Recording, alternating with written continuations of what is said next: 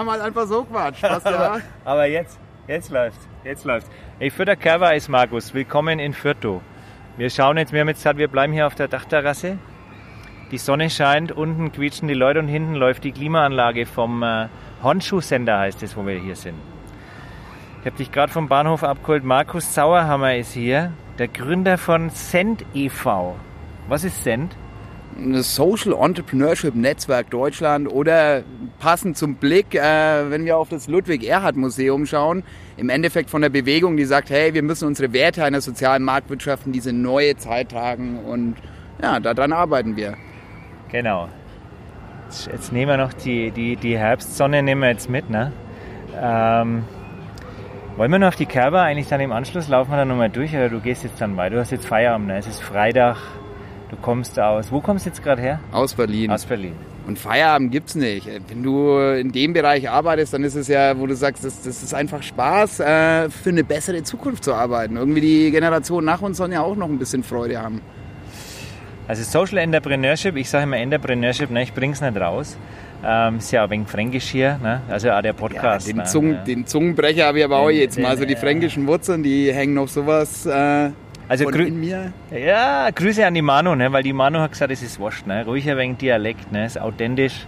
Schreckt halt den einen oder anderen ab, der sich denkt, ah, was ist jetzt das? Ne? Aber ich, ich, kann, ich kann halt nicht anders. Ne? Also ich, es gibt ja so geile, geile Podcasts, wo du halt keinen Dialekt hörst. Also dies ist ein Dialekt-Podcast. Aber wir reden jetzt nicht über Dialekt, sondern über, über das, was du machst. Also du hast ja auch gleich, das ist ja gleich Social äh, Entrepreneurship äh, Deutschland.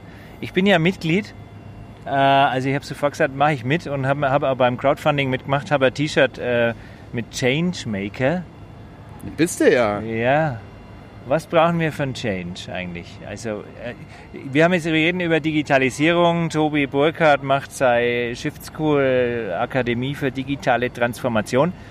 Digitalisierung vernichtet Millionen Arbeitsplätze, oder? Wenn wir das negativ ausdrücken wollen, können wir so machen. Aber dann war die industrielle Revolution genau das Gleiche. Die hat ja auch Millionen von Arbeitsplätzen vernichtet, dafür sind neue entstanden. Und äh, uns geht's heute, glaube ich, ein bisschen besser als damals. Und wir stehen jetzt in einer ähnlichen Umbruchphase, wo du sagst, ey, momentan äh, gestalten wir noch nicht wirklich. Also dieses ganze Digitalisierungsthema ist ja einer der Treiber von dem Veränderungsprozess. Ja. Und äh, wo du sagst, also wenn du irgendwo deine Werte, soziale Marktwirtschaft, das, was Deutschland stark und groß gemacht hat, was ein Mittelstand ausmacht, der ehrbare Kaufmann, der starke Sozialstaat, wenn wir das in die neue Zeit tragen wollen, dann ist es halt auch wichtig, dass wir es selber gestalten und nicht bloß hier aus Silicon Valley kopieren und glauben, das wird schon alles irgendwie so bleiben. Das bleibt es nämlich nicht, Ja. wenn, wenn wir es selber nicht machen. Ja, was heißt das? Also Industrialisierung, äh, man hat quasi weniger Arbeitskräfte gebraucht. Man hat ja das Bild noch im Kopf von diesen Werkhallen, wo viele Menschen sitzen, äh, ganz einfache Arbeiten verrichten und das haben ja die Maschinen, also, die, äh, ma also maschinelle Maschinen. Wenn wir heute von Maschinen sprechen, meinen wir ja Roboter oder wir meinen ja auch äh, Bots, also im Sinne von digitale ähm, Helferlein, ja. Ähm, aber trotzdem sagst du, geht es uns besser. Also haben wir, ja stimmt, wir haben Vollbeschäftigung eigentlich, ne? also zumindest in, in Bayern, also aber trotzdem, wir- die Leute sind in Arbeit. Aber was machen wir denn, wenn, wenn, wenn wir, wenn, wenn, jetzt sagen wir mal, es heißt ja auch, der Steuerberater wird äh, ersetzt. Also man braucht viele Berufe nicht mehr. Es gibt ja diese Tabelle, welche Berufe alle ersetzt werden durch die Digitalisierung. Ja, und momentan hat ja die Politik keine Antworten. Und das war's, äh, was du eben, also weil wir jetzt gerade wieder bei der industriellen Revolution waren. Ich glaube, wir können einfach viel aus der Zeit lernen, weil da war es ja auch so, dass wir am Anfang nur drüber nachgedacht haben, wie können wir Wirtschaftswachstum machen. Und das kennt man als Manchester-Kapitalismus. Ja. Und da war es dann so, dass ich die Crowd, da ist ja auch unser gemeinsames Lieblingsthema, die Crowd zusammengeschlossen hat. Auf der einen Seite als Gewerkschaften, sind auf die Straße gegangen, haben dafür sind, haben sie im Endeffekt dafür eingesetzt, dass sie auch Rechte bekommen und aus dieser Gewerkschaftsbewegung wurden dann, äh, wurde danach dann Krankenversicherung, Altersvorsorge, Unfallversicherung, Ja. also alles, was uns heute als Kern der sozialen Marktwirtschaft ist, das wurde damals entwickelt und das gleiche im unternehmerischen Bereich und da war die Genossenschaftsbewegung zum Beispiel ein starker Treiber, wo du auf dem, in den ländlichen Regionen Wucherzinsen hattest, weil nur wenige Anbieter da waren, monopolähnliche Strukturen, Ja. Plattformökonomie. Hm. Ja. Irgendwie wiederholt sich das alles. Ja. Und damals waren dann die Genossenschaftsbanken oder genauso ich komme ja aus der Landwirtschaft. Also die Landwirte, wir haben eine Molkereigenossenschaft, eine Erzeugergenossenschaft. Wir haben im Endeffekt den Maschinenring als gemeinwohlorientierte Plattform, Sharing Economy Plattform, natürlich in der Offline-Welt, wo du äh, Güter und Arbeitszeit mit anderen austauscht. Also im Endeffekt alles, was was wir erarbeitet haben, das sind die Antworten, die wir jetzt wieder brauchen, die wir bei dem jetzigen Umbruch auch wieder haben müssen. Soziale, gesellschaftliche Innovation sagt man dazu und Social Entrepreneurs sind ja die, die das antreiben und wo du sagst, okay, das sind die Macher, passt jetzt zu deinem Machen.de. Ja, ich überlege eigentlich immer, ob ich wirklich auch Social äh, Entrepreneur bin. Ne? Also bin ich das? Oder wann ist man denn das? Wann merkt man das? Also das Wichtigste ist, dass du dich darauf fokussierst und wirklich das Wichtigste in deinem Unternehmen ist die Lösung einer gesellschaftlichen Herausforderung. Und darunter stellst du dann komplettes unternehmerisches Wirken. Das heißt, das Geschäftsmodell ist nicht mehr Sinn vom Unternehmen, sondern eine gesellschaftliche Herausforderung oder vielleicht auch zwei, die zu lösen oder dazu einen Beitrag zu leisten, die zu lösen. Das ist das Ziel und das Geschäftsmodell ist eher ein Instrument, um das zu erreichen. Okay, also was ich vor... Ja, ja nee? Naja, ich habe es ja. mit meiner ähm, Kollegin, Mitarbeiterin, mit der Janine, ähm, wir haben uns unterhalten. Ich sage, äh, eigentlich fühle ich mich schon, für mich ist die Arbeit, jetzt bin ich ja auch 20 Jahre selbstständig, also ich möchte auch die Mitarbeiter und Kollegen, die sollen sich in, an vorderster Stelle wohlfühlen. Ne? Die sollen einfach gerne in die Arbeit gehen und die sollen, und äh, also das muss Friede, Freude, äh, Miteinander, also jetzt Friede, Freude, Eierkuchen, hätte ich was gesagt, ähm, aber also dieses Spaß am am Arbeiten. Auch, auch der Kunde ist quasi ja nicht so, dass der, der, der muss auch, ich sage mal, passen und, und nicht künstlich Druck machen und so, weißt du, also diese, dieser Spaß beim Arbeiten. Ist das Social, bin ich dann ein Social Entrepreneur, wenn ich das als Ziel habe? Ist das eine Gesellschaft? Also also wir haben äh, so eine genaue Abgrenzung haben wir in Deutschland noch nicht. Also man ja. muss auch dazu sagen, wir sind in Deutschland eines der wenigen Länder innerhalb Europas, die ja noch nicht mal eine offizielle Definition haben. Okay. Was die Politik da vernachlässigt hat, können wir gerne dann danach nochmal drauf eingehen. Okay. Aber ich finde es da ganz spannend, wenn du sagst, was ist Social Entrepreneurship? Und da einfach drei Beispiele, drei Geschichten, wo mal passiert sind. Ja. Das eine ist, äh, spreche ich mit einer Vertreterin von einer großen Wirtschaftsorganisation auf dem Panel, wir diskutieren und irgendwann in der Diskussion sagt sie, du, Markus, eigentlich sind die Social Entrepreneurs ja so wie der deutsche Mittelstand, das Prinzip vom ehrbaren Kaufmann. Ja. Und das ist doch genau das, was euch ausmacht. Und wo ich sage, du hast komplett recht, genau das ist es, was eigentlich die Werte unserer Wirtschaft sind, das, was Deutschland groß gemacht hat, nur mit dem kleinen Unterschied, dass die Unternehmer wirklich sagen, okay, ich fokussiere mich auf die Lösung dieses einen Problems. Ja. Das ist der eine Blickwinkel. Das Interessante ist wieder, um in Schubladen Wirtschaft, Wohlfahrt, also wir werden ja oft in die Wohlfahrt gesteckt. Ja. Ähm, da habe ich mit einem Vertreter von einer großen Wohlfahrtsorganisation gesprochen und er sagt, hm, also Markus, ihr seid ein bisschen als, so wie wir, als wir damals gegründet wurden. Da gab es bloß die konfessionsgebundenen Wohlfahrtsorganisationen und wir waren halt die Ersten, die, die jetzt losgelegt haben, ohne eine kirchliche Bindung. Und im Endeffekt seid, seid ihr jetzt sowas wie eine neue Wohlfahrtsorganisation, nur äh, dass ihr als Alleinstellungsmerkmal Innovation und Technologie hernimmt. Ah, und wo ich okay. sage, hm, ja, eigentlich hast du ein bisschen recht. Okay. Und jetzt kommt das Beste noch, ähm, waren wir mit ein paar Bundestagsabgeordneten, haben wir da an dem Papier gearbeitet und in der Pause kommt einer her und, und dann auch wieder so ähnlich, Markus, ich habe jetzt Social Entrepreneurship verstanden. Ihr seid, ihr seid so ähnlich wie damals, als die Grünen gegründet wurden. Und zwar nehmt ihr euch Probleme an, die die Politik nicht zufriedenstellend löst, aber ja. anstatt eine neue Partei zu gründen, macht ihr einfach. Ja, ja, und das ist die Bandbreite von Social Entrepreneurship. Und da ist es, was ist ein Social Entrepreneur? Okay. Ich, ich finde immer, dass wir diese Schubladen genau brauchen, ist eigentlich Bullshit, sondern wir leben in einer Zeit, wo wir eine ganz große Umbruchphase haben. Und wir machen momentan einfach so weiter wie, wie früher. Und, und ich glaube, da brauchen wir ein Umdenken. Wir müssen wieder die Menschen in Fokus rücken, die gesellschaftlichen Mehrwerte und nicht einfach Wirtschaft zum Selbstzweck weiterführen. Ja, ja. Ja, also Wachstum per se ist auf jeden Fall kein Ziel. Ne? Aber wie passt wenn du dir anschaust, es gibt halt so viele DAX-Unternehmen und diese kapitalgetriebenen Firmen. Selbst jetzt auch, ich war bei Xing in Hamburg, da geht es auch darum, ja, jetzt sind wir ein Unicorn, jetzt sind wir über eine Milliarde wert und man schaut immer auf den Börsenkurs und so.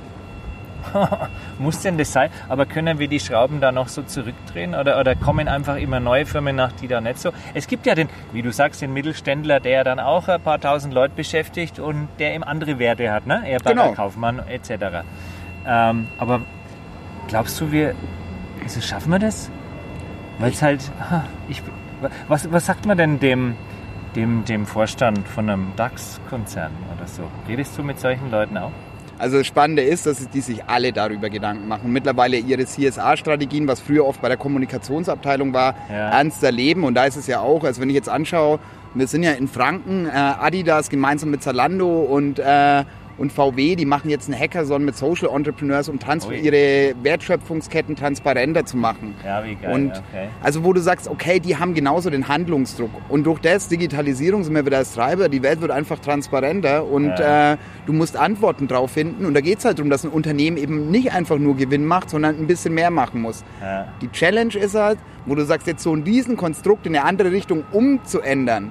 Wir sehen es ja jetzt gerade bei der Automobilindustrie, wo du sagst, ne, mit der ganzen Abgasaffäre, ah, da ist vielleicht auch nicht alles richtig gelaufen. Oder jetzt äh, Hambi und äh, RWE, da hätten sie vielleicht auch ein bisschen anders agieren können. Aber äh, also da sind einfach, glaube ich, noch große, große Herausforderungen da, die, die, die wir lösen müssen. Die wir Und lösen müssen. Und wichtig ist, die Social Entrepreneurs können es nicht alleine. Also da, Ja. ich glaube, das Allermeiste, ich glaube nicht, dass die Konzerne die Impulsgeber sind, ich glaube auch nicht, dass die Politik der Impulsgeber ist, sondern die Zivilgesellschaft, Ja. die mittelständischen Unternehmer. Die Akteure müssen aufstehen und müssen sagen, hey, lasst uns gestalten. Ja. Wohlfahrt macht immer mehr, wo sie sagen, hey, wir wollen Kooperation und eben nicht dieses Gegeneinander und lasst uns da gemeinsam die Probleme lösen. Ja. Dieses Zusammenhalten. Also da bin ich eigentlich ganz happy, dass wir jetzt da in Fürth in, in guter Gesellschaft sind. Ludwig Erhard Museum äh, wurde ja vorangetrieben von Efi Kurz. Ähm, und oh, da gibt einer Gas. Und die Firma Kurz ist ja hier mit dreieinhalbtausend Mitarbeitern einer der großen Arbeitgeber hier in, in der Region oder in, in, in Fürth. Ähm, am Standort, glaube ich, sind es 1800, ich weiß nicht genau.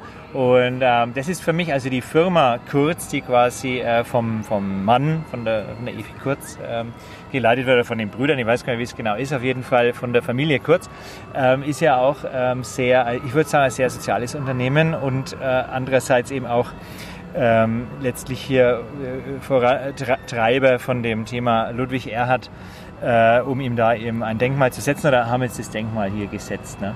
Dann hast du auch ehrbarer Kaufmann angesprochen, das ist ja so IHK-Thema auch ein wenig. Ne? Also da Die versuchen es zu treiben und äh, ja, wenn es ja, habe ich den äh, Dirk Fobelius interviewt. Gibt es ein Interview im, im Quatschen-Blog, ähm, ähm, wo er eben auch dann auch verweist auf das Thema CSR-Manager, was die IHKs ja jetzt äh, anbieten. Ne? An den Bernhard Raschke an der Stelle einen lieben Gruß. Ne? Und natürlich mit Manuela Weller hast du dich ja auch neulich unterhalten. Ihr habt dich, glaube ich, getroffen irgendwo. Ja, ja, in Berlin.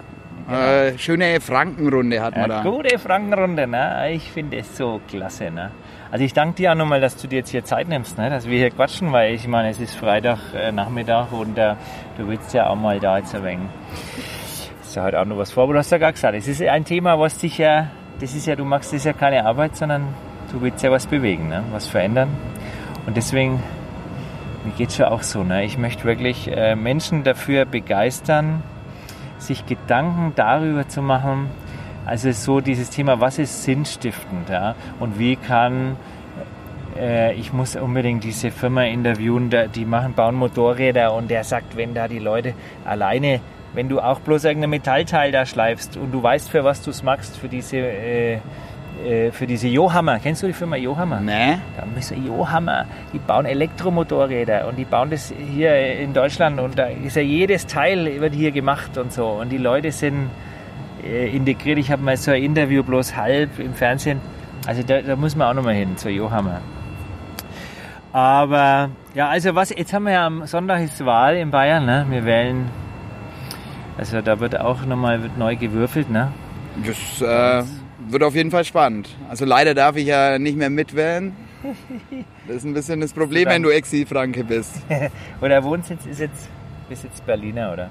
Ja, also im Herzen immer noch Franke. Äh, ein bisschen Oberbayern, nachdem ich da zehn Jahre verbracht habe, auch ein bisschen ans Herz gewachsen. Aber Berlin, Kennen, kennen wir uns gut. jetzt eigentlich über äh, vom Crowd-Dialog? Haben wir uns da getroffen eigentlich das erste Mal? Ich glaube schon in München, ne? ja, ja, genau.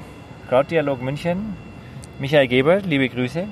Äh, es ist jetzt wieder Crowd-Dialog, ne? Ja, ich habe äh, Michael erst vorgestern getroffen beim Crowd Forum in äh, Kaiserslautern. Ah, okay. Direkt im Fußballstadion. Passt ja gut zur Crowd, ne? Also hier die Konkurrenz von Genau. den Füttern, die Nürnberger, die haben ja das Max-Morlock-Stadion, haben mit Ja. dem Crowdfunding Richtig. gemacht. Und Fußball ist eine Crowd-Bewegung. Und jetzt auch, ich, Ich meine, über das Thema, was wir jetzt gerade reden, gesellschaftlicher Wandel. Ich glaube nicht, dass die Politik den verordnen kann oder ja. Große Wohlfahrtsorganisationen sagen, so machen wir das oder die Wirtschaft sagt, so machen wir das, sondern das muss aus der Gesellschaft kommen. Ja. Da müssen Leute kommen, müssen Bock haben mitzumachen, müssen gestalterisch ähm, aktiv werden. Und das passt ja, ja auch alles zum Crowd-Thema. Also wo du sagst, dieses Crowdfunding-Thema hat mich in gewisser Weise auch zu dem Social Entrepreneurship-Thema gebracht. Genau, das gemeinsam, äh, also dass viele was bewegen. Ne? Ähm, das hat mich auch fasziniert. Ich kam über, über einen Uwe Kirst zum Crowdfunding, als damals der, der Störsender TV war, ja, auch von Start Next. Ähm, klasse, also da, das steckt auch noch in den Kinderschuhen eigentlich. Ne? Da kommt wahrscheinlich noch viel, viel mehr, oder? Glaubst du, das entwickelt sich auch gerade so? Du musst nur in die anderen europäischen Länder schauen. Also da ist es ähnlich wie bei Social Entrepreneurship und ein Bashing an die Politik, liebe Politiker. Also ihr solltet auch ein bisschen was tun, dass die Leute, die Bock haben, die Probleme zu lösen, dass die auch die möglichen Gestaltungsspielräume haben.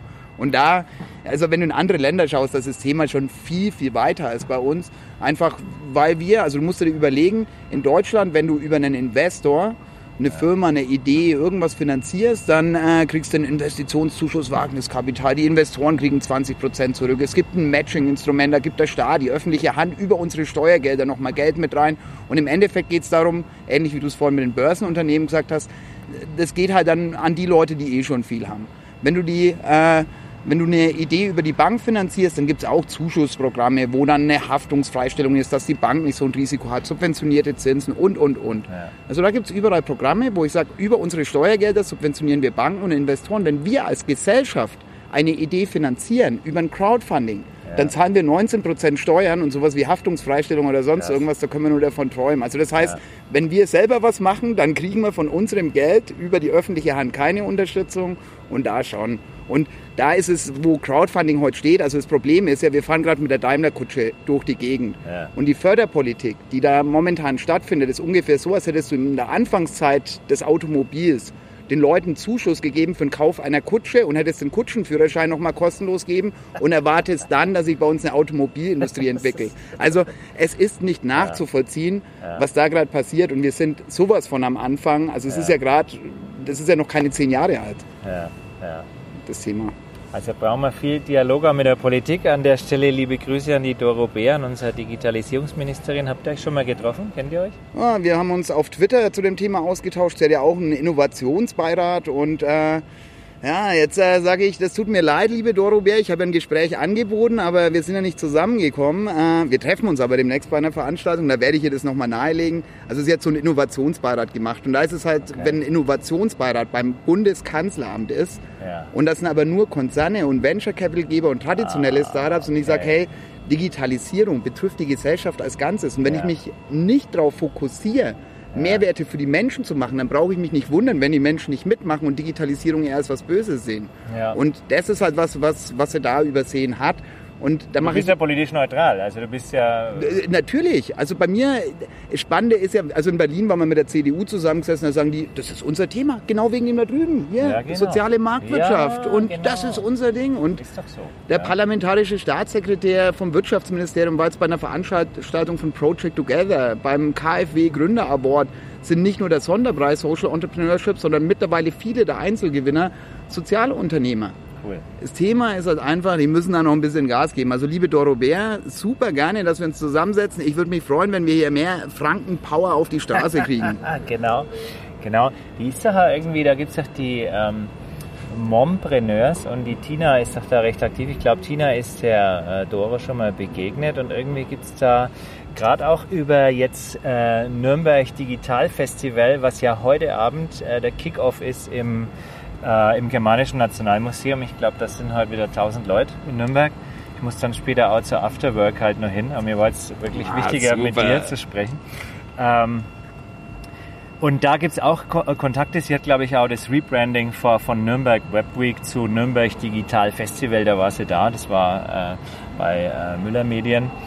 Und ähm, ja, ich finde ja, ich schaue mir die Stories an und die ist gut unterwegs, gerade momentan ein bisschen krank, glaube ich. Ne? Gute Besserung, äh, habe ich schon in der Story was gesehen. Ne?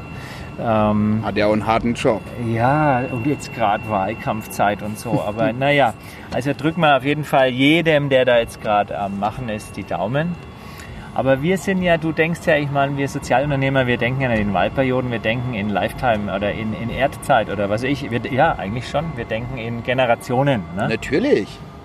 Also da ist, er, da ist er immer noch der Landwirt in mir. Wenn du ja. vom Bauernhof kommst, wo du sagst, okay, da ist der Generationenvertrag das Wichtigste, was du von klein auf mitkriegst. Und wo ja. du sagst, okay, das ist für die nächste Generation erhalten. Ja. Und dann stolperst du oder kommst aus der Welt, die vom Strukturwandel verändert wird, stolperst du raus und kommst in die Start-up-Welt, die Treiber dieses Veränderungsprozesses sind. Und dann sitzt du irgendwann da und fragst dich, hm, also wie gestalten wir denn gerade Zukunft? Ja. Ist es diese Innovationspolitik wirklich eine Zukunftspolitik, die mit, mit meinen Werten, mit unseren Werten einer sozialen Marktwirtschaft übereinstimmt? Und ja. du sagst dann irgendwann, naja, eigentlich nicht. Eigentlich kopieren wir gerade die Amis und äh, ja, wenn wir so weitermachen, wir sehen ja gerade, wie da drüben die Gesellschaft auseinanderbricht, ja. dann ist es eine Frage der Zeit, weil die einen Leute nicht mehr mitkommen und die anderen Leute äh, quasi aber ja. trotzdem, ich meine, du und ich, wir sind ja trotzdem, wir, wir unterstützen ja die Amis, weil wir Amazon, Apple, Microsoft, Google, Facebook ja, nutzen. Klar. Aber ich komme mal drum herum irgendwie, was, was können wir aber die, da ist diese Social Entrepreneurship Bewegung ja auch weiter, wo du sagst, okay, die haben einen ganz anderen Druck. Und da ist es ähnlich wie damals, wie der industrielle Revolution. Es ist so, dass Kapital Zukunftsmärkte gestaltet, aber irgendwann müssen wir wieder schauen, dass das Ganze in eine Richtung läuft, dass die Gesellschaft als Ganzes davon profitiert. Und das haben wir ja gut geschafft und das machen die da drüben auch. Und jetzt ist halt ein bisschen, sind wir ein bisschen so ein Auf und Ab. Ich hoffe, ich hoffe, dass sie es hinkriegen. Also, ja. ja. Also wie immer reißt der Mittelstand raus, ne? Also wenn man so will, ne? Der kleine und mittelständische Unternehmer, weil bei den Großen ist zu viel kapitalgetriebenes Denken vorhanden. Aber finde ich schön, was du vorhin gesagt hast, dass man eben da auch überdenkt und äh, im Rahmen einer CSR-Strategie, was heute wichtig ist, damit die Leute sich überlegen, ich versuche es ja meine Kinder auch irgendwie zu vermitteln. Ne? Aber es ist halt immer noch die Adidas, die Yeezys, die sie unbedingt haben wollen. Ne? Und äh, wo die hergestellt werden, fragt keiner. Ne? Jetzt ein bisschen über den Vater kriegen sie ein wenig mit, dass es äh, da Brüding-Schuhe gibt, die halt hier hergestellt werden in Franken und so weiter. Ne? Aber interessiert ihn nicht. Es ist halt die Marke, ist doch nur, ne? Also dieses Markendenken. Wir bräuchten mal eine große, eine, eine, ein Brand, der leuchtet, der gleichzeitig aber auch so ein Social Brand ist. Also haben wir da Beispiele? Die entstehen gerade. Und da ist es halt spannend, wo du sagst, äh, es Start sind Next ist ja auch vielleicht so. Ja, ja. Also Start Next hat es von Anfang an in der, in der DNA. Aber ich finde es jetzt gerade spannend in dem Beispiel, wo du sagst mit den äh, Produkten, wenn, wenn du dir die Einhorngründer anschaust. Die machen jetzt nachhaltige Kondome, die haben genau. sich ein Thema rausgesucht, wo du schön mitspielen kannst und wo du sagst, die kommen aus der klassischen Startup-Welt, Unternehmensberatungswelt und die sagen genauso, so ja. es nicht weiter. Ja. Und da haben wir momentan einen Gründer nach dem anderen. Wenn du dir Sebastian Stricker, der kommt eher aus der anderen Richtung, der hat Share the Meal, eine App gemacht, wo quasi für die äh, Vereinten Nationen, für das ah, äh, ja. UN World Food Program, ja. hat er mittlerweile über 20 Millionen nur über diese App an Spenden eingesammelt. Und das Interessante ist, also das ist jetzt mittlerweile bei der UN eingegliedert und jetzt hat er eine Produktlinie gemacht. Ja. Share-Produkte, du kaufst dann Wasser und damit äh, stellst du die Trinkwasserversorgung von jemandem in der Krisenregion sicher. Du kaufst dir einen Riegel von denen, damit die äh, Essensversorgung, eine Seife, dann kriegt er da unten eine Seife. Und ah, er kommt halt auch eher aus dem klassischen Spendenbereich und er sagt, allein damit werden wir die Herausforderungen nicht lösen. Ja. Und jetzt hat er ein Unternehmen aufgebaut und alle vier Sekunden, obwohl das Unternehmen noch ganz jung ist, fließt eine Spende in die Krisenregion. Über das, das er mit dem Wirtschaftsmodell das verknüpft hat. Und das sind Marken, wo du sagst, also das ist dreimal so schnell gewachsen wie ein traditionelles Handelsunternehmen Geil. in der Startphase. Ja. Und das ist halt, die Gesellschaft ist da schon weiter als die Politik oder die Finanzierungspartner. Wir haben ja momentan, ja. das ist das, was ich vorhin gemeint habe, die Banken und die Investoren entscheiden, welche Ideen überhaupt zum Leben erweckt ja. werden. Und Crowdfunding ist ja erstmals eine Alternative, wo du sagst, die Menschen, die Kunden, also die sowieso für den langfristigen Erfolg verantwortlich sind, die haben die Entscheidung und die Kunden sind schon viel, viel weiter. Also die treiben andere Sachen voran. Bis das bei den Kiddies ankommt und in der Schule, das dauert noch mal ein paar Jährchen. Aber ja. ich bin sehr zuversichtlich. Genau, ich meine, die Eltern können ja überlegen, wo sie das Büromaterial kaufen oder, oder wie nachhaltig das hergestellt ist und so. Ne? Und ähm, ja. Wir müssen halt, wir dürfen nur nicht vergessen, also ich glaube, da ist auf der einen Seite, dass sich die Leute wirklich Gedanken machen, auf der anderen Seite ist halt, dass die Politik da einfach ein bisschen besser mitarbeitet, weil ähm, Faden verloren, Faden verloren, Faden ja, verloren, warte, warte, warte. Also da hinten das Geräusch, na, hier nochmal Entschuldigung für die Klimaanlage dann, ne? also wenn ihr das jetzt hört, ne? Aber es scheint so schön die Sonne. Ne? Wir schauen auf Fürth. Da drüben ist der Stadtwald. Sparkassengebäude, weil wir über Banken gesprochen haben. Ne? Da haben wir also ja die neue Fürther Freiheit. Ja. Freiheit. Da steht Freiheit. Schönes Wort, ne? Freiheit. Freiheit zu entscheiden, Freiheit, äh, die unternehmerische Freiheit. Unternehmer gestalten Gesellschaft, Unternehmer gestalten Zukunft. Unternehmer überlegen sich, wo die Reise hingeht. Ne? Ja, aber da ist ja wieder das Verrückte, dass du Unternehmer sehen wir immer in dem klassischen Kontext von Unternehmen. Und das ist ja erst im Laufe der Industrialisierung, dass sich das auch so rausgebildet hat. Aber Unternehmen kommt eigentlich wirklich, also Unternehmer von diesem Unternehmen und hat ja da den Ursprung. Und wo ich sage, okay, da ist ein Problem, jetzt machen wir und lösen das. Und Aha. damals war halt das größte ja. Problem eben einfach das, wir hatten Zwänge zum Essen, wir hatten ja. Zwänge zum Anziehen und äh, eigentlich hat es an den anständigen Wohnräumen, es hat dann ganz viel gefehlt. Ja. Und dann haben wir Kennzahlen entwickelt, die eben aus einer Zeit der Mangelwirtschaft kommen. Und wir arbeiten heute, 2018, ja. immer noch mit den gleichen Kennzahlen wie aus einer Zeit, wo, wo wir ganz andere Probleme hatten. Und heute müssen wir uns ja eher ein bisschen Gedanken machen. Und da brauchen wir Unternehmer, Unternehmerinnen. Ja. Wie lösen wir denn die gesellschaftlichen Herausforderungen? Wir sehen gerade das Auseinanderbrechen der Gesellschaften. Ja. Das ist nicht ganz grundlos. Nach links und rechts. Ne? Ja. ja, und da brauchen wir aber Unternehmergeist. Die, die Mitte auffüllen. Die Mitte füllt der Unternehmer auf, ne? oder? Der holt die wieder ein wenig zurück. Ja, und das ist aber dann brauchen die Leute, und das ist das, was ich vorher noch sagen wollte, eben den Gestaltungsspielraum, dass du sagst, die Leute können überhaupt machen. Und wenn du momentan unternehmerisch aktiv werden wirst, dann klappt es halt, wenn du rein auf finanzielle Rendite gehst, dann sagt man, mach. Ja. Und sobald du aber irgendwo gesellschaftliche Mehrwerte, das kannst du in der Freizeit, das machst du ein bisschen ehrenamtlich. und wo ich sage, genau. ey, wenn ich eine digitale Plattform aufbauen will, das klappt halt nicht ein bisschen nebenbei und äh, ein bisschen ehrenamtlich. Da muss. BAM da sein. Genauso bei dem Bereich. Und ja. nur so werden wir es schaffen. Also wenn ja. wir einfach jetzt weitermachen wie bisher, dann wird es noch schlimmer. Und dann, wenn er die, du hast vorhin gesagt, mit den Arbeitsplätzen, die verschwinden. Ja. Jetzt sage ich dir von, aus der Perspektive der Landwirtschaft, wenn du in dem Strukturwandel bist, da gibt es in der Landwirtschaft so ein schönes Sprichwort. Das heißt, da kriegen die kleinen Kinder schon so enge Gummistiefel anzogen, damit sie es jammern lernen. Ja, ja. Und das passiert mit einer Branche, die einfach im Strukturwandel steckt. Ja. Dass die Leute das Jammern anfangen, weil du in deiner Ausbildung gelernt kriegst, das magst du und wenn du das so magst, dann ist es gut und dann läuft's. Aber so ist die Realität ja nicht. so kleine Gummistiefel. Ja. ja, aber jetzt, was, was dann passiert mit dem Strukturwandel durch die Digitalisierung? Ja. Wir ziehen einer Branche nach der anderen zu enge Gummistiefel an. Und das, was ja. wir momentan an Veränderungsgeschwindigkeit haben, das ist ja immer noch der Anfang. Das heißt, es wird in einer rasanten Geschwindigkeit kommen. Und da ist die Antwort Social Entrepreneurship, soziale Innovation, gesellschaftliche Innovation. Ja. Ja. ja, genau so ist es halt. Ne? Herrschaftszeiten, du. Wir brauchen, wir müssen Cent e.V. unterstützen. Was, was, was können wir denn machen? Was, was, was ist dein Wunsch? Was, was schreiben wir jetzt raus in die Welt? Also das Wichtigste ist, dass wir Leute haben, die einfach machen. machen. Also da ist es. Machen.de. Ich, ich mache jetzt äh, auf meiner Website baue ich jetzt unten dein Logo ein und verlinke mal. Haus rein, natürlich. Ja. Bam. Und ja. da ist es ja, also anschauen, wo sind Probleme, an die Lösung machen und ja. dass sich die Leute in Regionen zusammenschließen. Weil jetzt, ich komme aus einem kleinen Dorf und wenn du aus einer Ecke kommst. Was für Dorf? Strüt. Äh, also hier Franken, ne? Schönste Dorf in Franken, Strüt. Strüt. Wo ist der Strüt? Bei Ansbach. Bei Ansbach. Da fahr okay. jetzt dann weiter. Okay. Aber also das Wichtige ist einfach, dass wir, dass wir uns da mehr zusammenschließen in den einzelnen Regionen, gemeinsam diskutieren und dann nicht nur jetzt in dieser Tech, Entrepreneurship, Blabla, Buzzword-Bubble, ja. sondern ganz bodenständig. Und damals war es ja, die genossenschaftliche Bewegung war in erster Linie eine ländliche Bewegung. Das war die Lösung gesellschaftlicher Herausforderungen mit Unternehmertum. Ja. Und das brauchen wir jetzt wieder.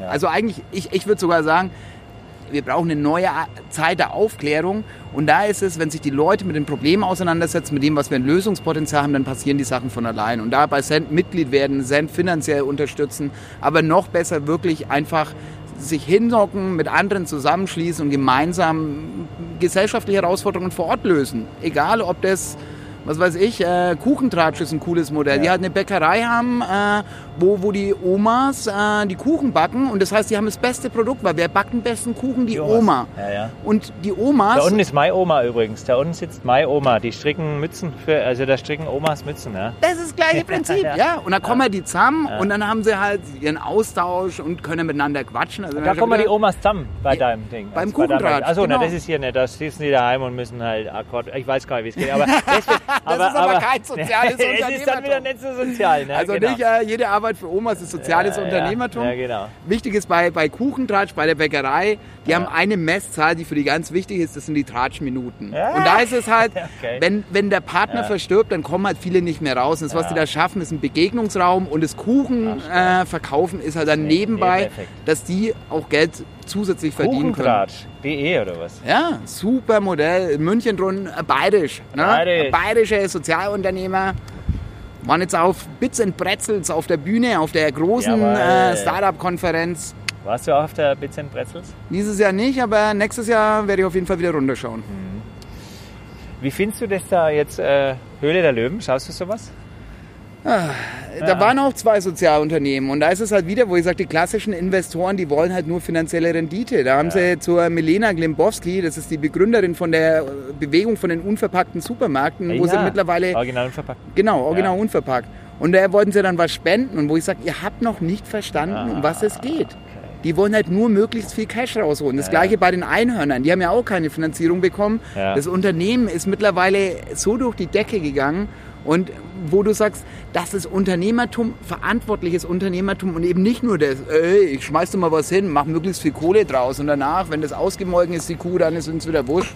Wie heißt der aus Capital C, äh, aus dem Film, der äh, die Flaschenüberzieher macht, die gestrickten? Der war doch auch bei Shark Tank und hat abgelehnt. Ne? Ja, ja, Freaker heißt das Freaker, Unternehmen. Freaker und der war auch bei Shark Tank und dann haben, wollten sie ein Angebot machen, hat er gesagt, nee, ich bleib eigentlich, ich glaube, er hat immer nur zwölf Leute und macht da seine Freakers. Ne? Ähm, Aber da, der, Ja. der ist, als, äh, was du mit der Crowd erreichen kannst, ein Paradebeispiel, weil da ist es auch, der hat ja seinen Freaker gemacht und dann äh, ist ein großer Konzern gekommen, hat sich gedacht, ach tolle Idee, die Menschen wollen das, ich kopiere das einfach. ja, genau. Und dann wollte es aber keiner, weil man will das Original. Ne? Ja, vor allem die Ja. Crowd, die die Kampagne unterstützt hat, ja dann einen Shitstorm über dieses Ja. Unternehmen und das ist ja ein Ja, bisschen... dann haben die äh, aufgehört, stimmt. Das war aus China irgendwie die Freaker, ne? Die wollte Genau. auch keiner, ja. Und jetzt haben wir gerade in Deutschland passiert gerade dasselbe. Also äh, weiß ich nicht, ob man jetzt darf man Unternehmensnamen hier dieses äh, Alles raus. Mir ist Lidl, ne? Lidl. Gebt euch ein bisschen Mühe. Die haben gerade von Lemonade, haben quasi das Design alles kopiert. Lemonade ist eine sozialverantwortliche Limonade, die ist halt wirklich, der Unternehmenszweck sind soziale Projekte und da Beiträge zu leisten. Ja. Und jetzt klauen die, weil es super erfolgreich ist, einfach das Produkt und machen eine Plagiatstrategie. Und so geht's halt nicht. Und da, ich meine, liebes Ja. Lidl-Team, äh, nehmt Lemonade mit in eure Regale, das Original. Und dann leistet ihr auch einen Beitrag. Oder wenn er es kopiert, dann macht wenigstens einen sozialen Zusatznutzen. War- Ist das, ein- okay, das ist richtig, ist ein guter Appell. Also äh, vielleicht war es ja gar nicht kopiert, vielleicht haben sie es erstmal aus Versehen kopiert und nehmen jetzt dann das Original. Ne? Das wäre natürlich super. Das hoffen wir natürlich. Aber was ist mit ähm, hier Rewe? Macht doch jetzt so viel lokal, weil du sagst, du kommst aus der Landwirtschaft. Also man hat den Eindruck, wenn man zu Rewe geht, da gibt es jetzt ganz viel lokale Sachen. Von, von die Eier angefangen über. Ist das dann echt? Also ist das auch schon, ist das ein Umdenken oder ist das einfach, weil es der Verbraucher will, machen wir es ein bisschen und Also der Verbraucher ist der Treiber und da ist es ja im Endeffekt über, über unseren Einkauf, über unseren Konsum bestimmen wir, was die Unternehmen machen. ja. Und wenn wir sagen, wir wollen regionale Produkte, dann äh, werden die irgendwann früher oder später einfach regionale Produkte haben. Wenn wir sagen, wir wollen biologische oder fair produzierte Produkte, dann äh, wird das irgendwann passieren. Da ist es halt wieder, wo ich sage, es liegt auch an uns. Ja. Und du kannst, also du tust ja momentan immer noch schwer, überall die richtigen Sachen zu finden, Ja. aber das wird immer lauter. Es wird immer lauter, ja, genau. Das habe ich auch den Eindruck. Wir machen ja, wir sind im Landkreis Fürth, wir sind Fairtrade-Landkreis. Wir haben jetzt die Hofladenbox, ist ein neues Konzept, wo du wirklich ähm, von den Hofläden überwiegend Landkreis Fürth, aber jetzt Augustenfelden schon dabei, ne, Musterbeispiel. Ähm, da habe ich die getroffen, die Mädels von der Hofladenbox. Ähm, schönes Beispiel. Also du, du kannst ja hin in den Hofladen. Ne? Also andere sagen, ich bestelle nicht über die Hofladenbox, weil ich will ja in den Hofladen reingehen, verstehe ich auch. Wir machen Klar. Hofladen bei uns da, ne? in ähm, Banderbach. Aber, also und dann gibt es aber die anderen, die sagen, ich kenne halt auch Leute, die sagen, ach hör mir auf, der Bio-Deutsche, ja, und es ist doch alles, hat doch alles keinen Zweck, ja. Ähm, die paar Prozent da, auch in der Landwirtschaft, die 5% oder was ökologisch, das, wir bringen ja das gar nicht her, was die Menschen alles essen und trinken, ökologisch, biologisch. Schaffen wir gar nicht. Das ist eine Utopie. Ja, und da ist es immer, wenn ich vom Status quo ausgehe. Und da finde ich es halt spannend. Also wenn du in die Geschichte schaust, wir haben ja vorhin gesagt, hier äh, erste Eisenbahn in Fürth, ne? Ja. Und damals gab es ja dann auch Studien, wo sie untersucht haben, was das mit deinem Gehirn Da macht. reißt und der das Hirn raus, wenn es schneller Ja, ist wie klar. 35, ja, ja. und ja. das erste Automobil, unser damaliger Staatslenker, äh, Kaiser Wil- Wilhelm Ja, II., ja, irgendwas, äh, äh, hat er gemeint, ich glaube an das Pferd. Das Automobil ist Stimmt. eine vorübergehende Ist eine Entscheidung. Vorübergehende Erscheinung, richtig, genau der Spruch. Also ja. Also die Challenge ist einfach, dass wir A, die Zukunft immer nie im Blick haben, was an Potenzialen da ist. Und da ist ja bei Ja. mir mit der Startup-Welt das passiert, wenn du permanent in diesen Zukunftsbereichen arbeitest, dann siehst du schon ein bisschen mehr, was auf Ja. uns zukommt. Ja. Und das ist ja meine Motivation, wo ich sage, das, was auf uns zukommt, wird richtig krass. Aber richtig krass, wenn wir einfach so weitermachen. Es kann wunder, wunderbar werden und extrem großartig, wenn wir das nutzen für die Menschen. Und, und da ist es mit dem Verändern. Das ist halt einfach, bei mir in der Familie ist komischerweise jeder in dem Bereich gelandet. Das heißt, ich Ja. versuche jetzt hier die Politik mitzunehmen und wo, wo mich immer wieder aufregt, wo ich sage, oh, es sind zu langsam und machen wir ja alle.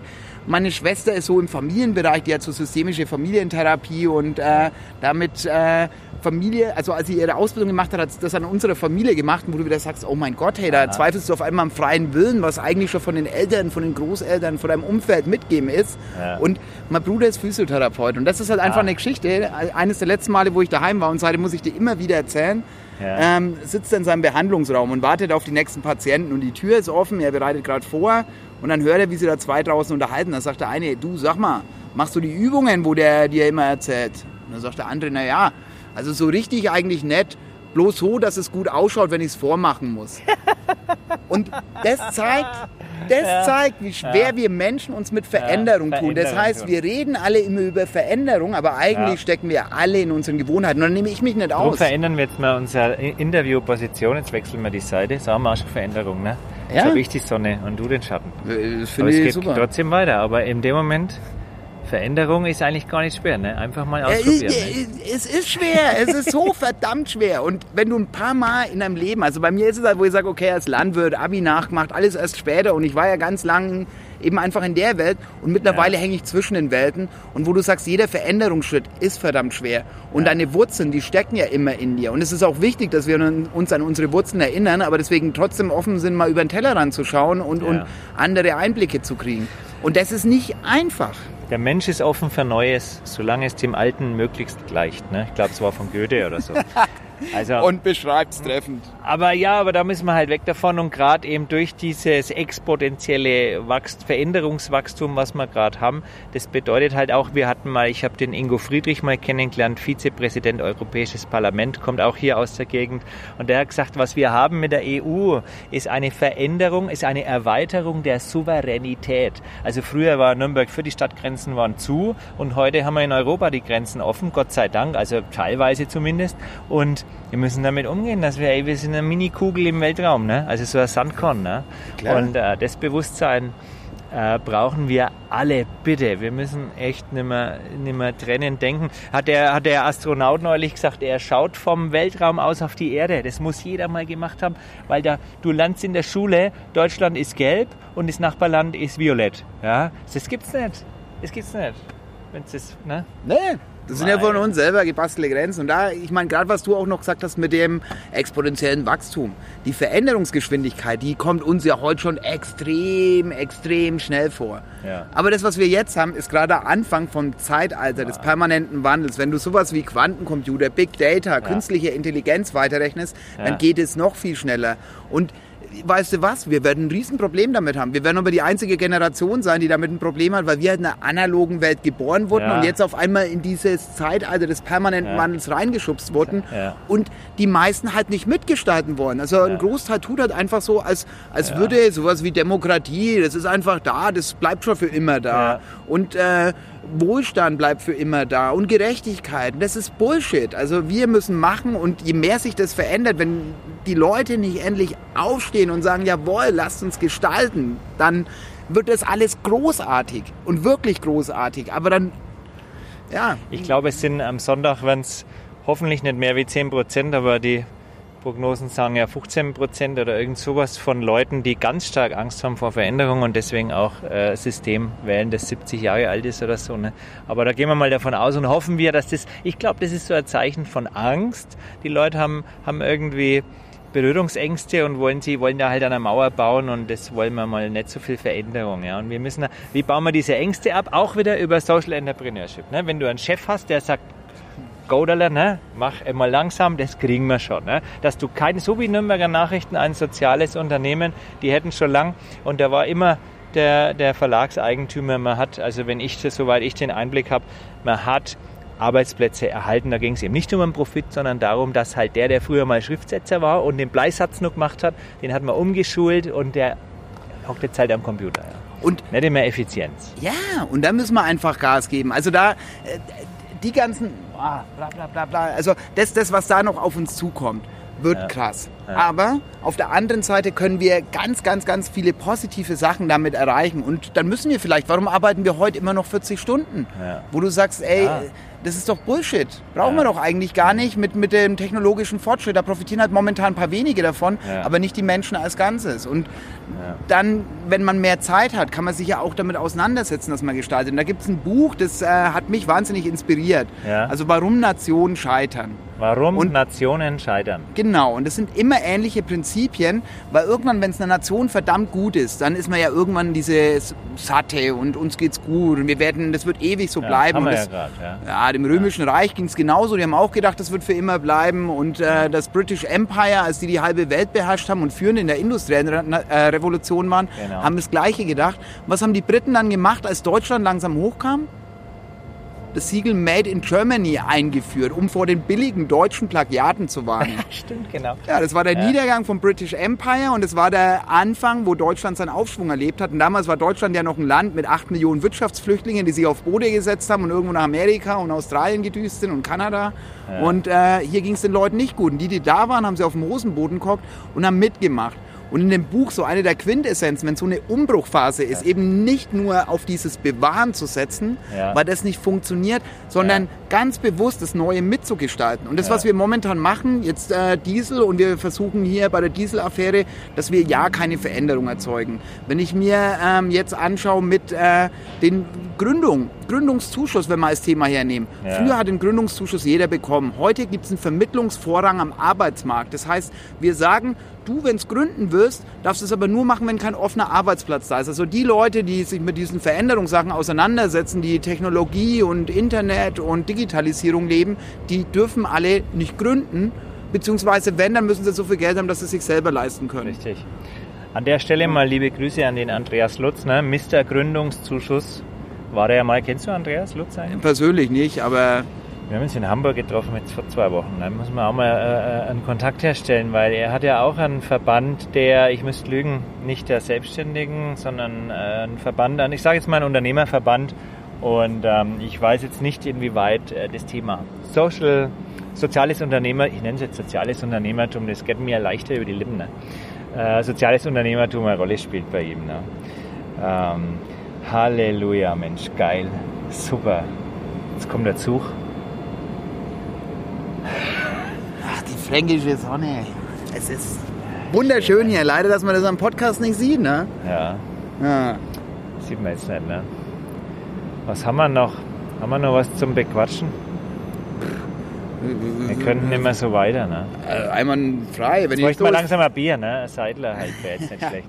Und dann nehmen wir das Gerät mit und machen die 40 Stunden Gespräch voll. 40 Stunden. Ähm, Gut, jetzt haben wir, also ich glaube, was man unbedingt machen soll, ist mal auf ähm, send-ev.de mal drauf schauen, ne? Äh, die Mitgliedsbetriebe anschauen. Ich bin da glaube ich jetzt noch nicht gelistet, aber ich habe schon mal Foto, ich habe da schon mein, da mein Zeug schon hingeschickt.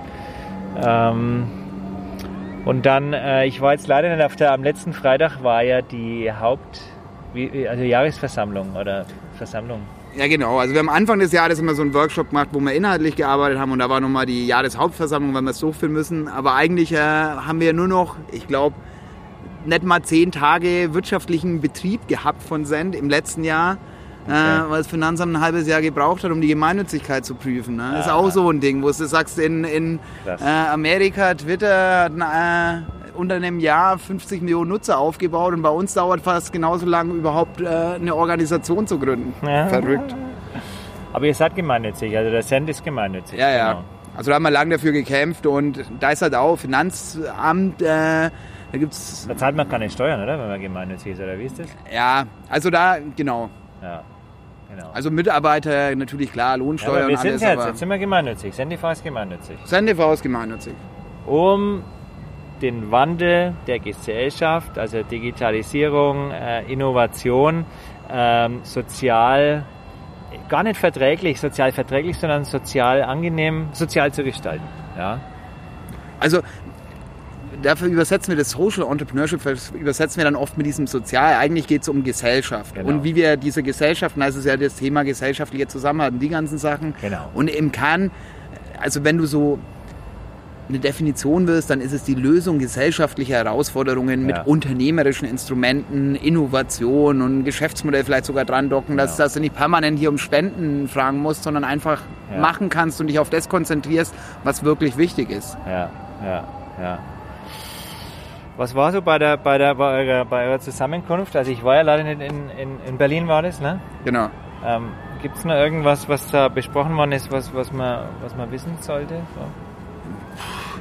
Also im Endeffekt äh, war es jetzt da auch ein bisschen Rückschau und dass wir einfach das Jahr nochmal Ja. durchgegangen sind. Also beim Jahresauftakt war es mehr, wo wir die Jahresstrategie festgelegt haben und dann Ja. gesagt haben, okay, was wollen wir alles machen? Ja. Und da ist es so, dass wir im Endeffekt ja ein Dach gegründet haben, wo jeder, der irgendwie Bausteine hat, Ja, die darauf einzahlen, dass das insgesamt besser wird, das unter dem Dach von Cent machen kann. Und das ist äh, einer der Hauptpunkte, dass wir da noch mal ein bisschen diskutiert haben, was wollen wir jetzt noch anschieben. Also es gibt immer mehr Regionalgruppen, die entstehen. Würde mich natürlich Ja. freuen, wenn in der fränkischen Heimat, in der bayerischen ja da Heimat. machen wir doch hier was, ja. Was Ja? können wir denn machen? Vielleicht mit Hilfe von, äh, von Xing. Ähm, weil ich wüsste gar nicht, ich habe mich jetzt getroffen mit dem Jurek, der macht das Thema betriebliches Gesundheitsmanagement. Hat er, es gibt ja, Xing hat ja jetzt offizielle Gruppen. Früher konnte ja jeder eine Xing-Gruppe machen, kann man immer noch. Aber jetzt hat sich Xing zur Aufgabe gemacht, Menschen mit einer gleichen Interessenslage zu vernetzen. Die haben halt irgendwie 14 Millionen äh, Leute, die da angemeldet sind. Die Amerikaner haben machen starken Druck, ja, haben eine tolle, äh, tolle Technik auch, ja, also der blaue Wettbewerb und man will, Xing setzt jetzt ganz stark darauf, lokale, für eine echte Zusammen, echtes Zusammenkommen von Leuten und hat offizielle Themengruppen. Und für jedes Thema gibt es eine Gruppe, vielleicht müsste man mal ähm, anfragen, also wirklich äh, Social äh, äh, Entrepreneurship. Gibt's. äh, gibt's Also gibt bei Xing eine Gruppe für das Thema. Und, eine offizielle Xing-Gruppe mit dem, mit dem orangenen äh, Label oh, oder was? da habe ich nicht aufgepasst, ob Ja, da so ein offizielles. Ding Ja, weil das müssten wir offiziell machen. Mit dem Menschen müssen wir mal, wer ist da, wer ist da der Mensch? Ich glaube, Micha Wunsch ist da dahinter. Der ist ja Michi. auch äh, super Treiber. Also Micha, Michi, bist du bei, bist, Michi? der ist dabei. Michi? Bist du bei Cent? Ist dabei, ne? Der ist ein Bei Hauptpusher, der macht gerade den Social Entrepreneurship Monitor, den allerersten, wo wir Michi. quasi mal schauen, wie, wie sieht es in Deutschland überhaupt aus? Wo sind die Herausforderungen? Michi, ruf an in Hamburg bei Xing. Wir müssen das zu einer offiziellen Xing-Angelegenheit machen, das Thema Social Entrepreneurship. Das fällt mir so schwer, ne? Sag Sozialunternehmertum. Oder sag einfach die, die Allianz der Weltretter, ne? Die, die dafür sorgen, dass wir in eine enkeltaugliche Ja. Zukunft eintreten. Genau. Heute haben wir erst für die Erdwärmegemeinschaft Bayern übrigens, müssen wir Kooperation einfädeln. Erdwärmegemeinschaft Bayern, Erdwärme ist so geil, ja. Der Erdkern 6000 Grad, ein paar Meter unter der Erde, immer 10 Grad. Und du kannst mit dieser Technologie wirklich äh, Gebäude heizen und kühlen. Und wir haben tolle Firmen hier in, in, in Fürth, im, auch im, da im Industriegebiet, ein Gebäude, da ist im Sommer schön kühl, im Winter schön warm. Äh, der macht das mit Erdwärme. Ist Ja? eine tolle Technik, also tolle, also eine sehr unterschätzte, neben Photovoltaik, Wind und Wasser, noch eine sehr unterschätzte äh, Technologie. Ne? Ja, da ist ja auch, viele glauben ja noch nicht dran, dass wir die Energiewende schaffen. Und da ist es wieder, wenn du ein bisschen, also da ist es das Spannende in die Startup-Welt, wo du sagst, es dauert halt, bis die Sachen wirklich funktionieren. Mit einem Auto Ja. sind damals sind die Leute auch rumgefahren, da gab es noch keine Tankstellen, da haben sie in der Apotheke ein bisschen äh, Zeug abzapft und Ja. äh, keine Verkehrsregeln, kein Gurt. Einfach, es war einfach eher eine Spielerei und heute ist alles da. Und so ist es, wie lange machen wir Energiewende? Das ist ja, Ja. noch nicht so lang. Stimmt. Also das wird schon. Es wird. Ja klar, Das ist unser Schlusswort jetzt. Jetzt wird's. Jetzt machen, jetzt einwandfrei. machen wir mal hier Ende für heute. Jetzt haben wir dreiviertel Stunde uns unterhalten. Super geil. Wenn noch was nachkommt, wenn uns noch was einfällt, ne, dann äh, mit dir kann man Kontakt aufnehmen. Also mit SendEV auf der Website. Äh, man kann dich ja anschreiben, einfach über Xing oder keine Ahnung oder LinkedIn, Facebook, LinkedIn, Twitter. überall. Markus Sauerhammer, der Gründer und Initiator von dem, vom SendEV. Ja? Einer der Einer. Gründer. Hoppla, also wir, sind haben, ein, wir, äh, sind, wir, sind, wir sind ja ein, einige. Mal. Ich fühle mich ja direkt als Gründer. ja, du bist ja auch. Naja, über, über Crowdfunding gemacht. Das war ja die Startinitiative und da waren in der Vorbereitung, ja, das haben sie jetzt so viele Leute eingebracht. Also es ist wirklich schon eine Bewegung und Richtig. Einer der Kümmerer von Cent e.V. Geile Geschichte. Auf geht's, weiter geht's. Danke dir. Einwandfrei. Danke dir. Ja, danke auch. Machen wir weiter, ne? Steigen wir ein. So, noch ein Selfie-Bild hier, dann für... Ach, stimmt, wir brauchen Wenn du Bild, das dann Warte mal, ich drücke jetzt mal postest, wieder ja, auf jeden Fall den Moment. Wuschel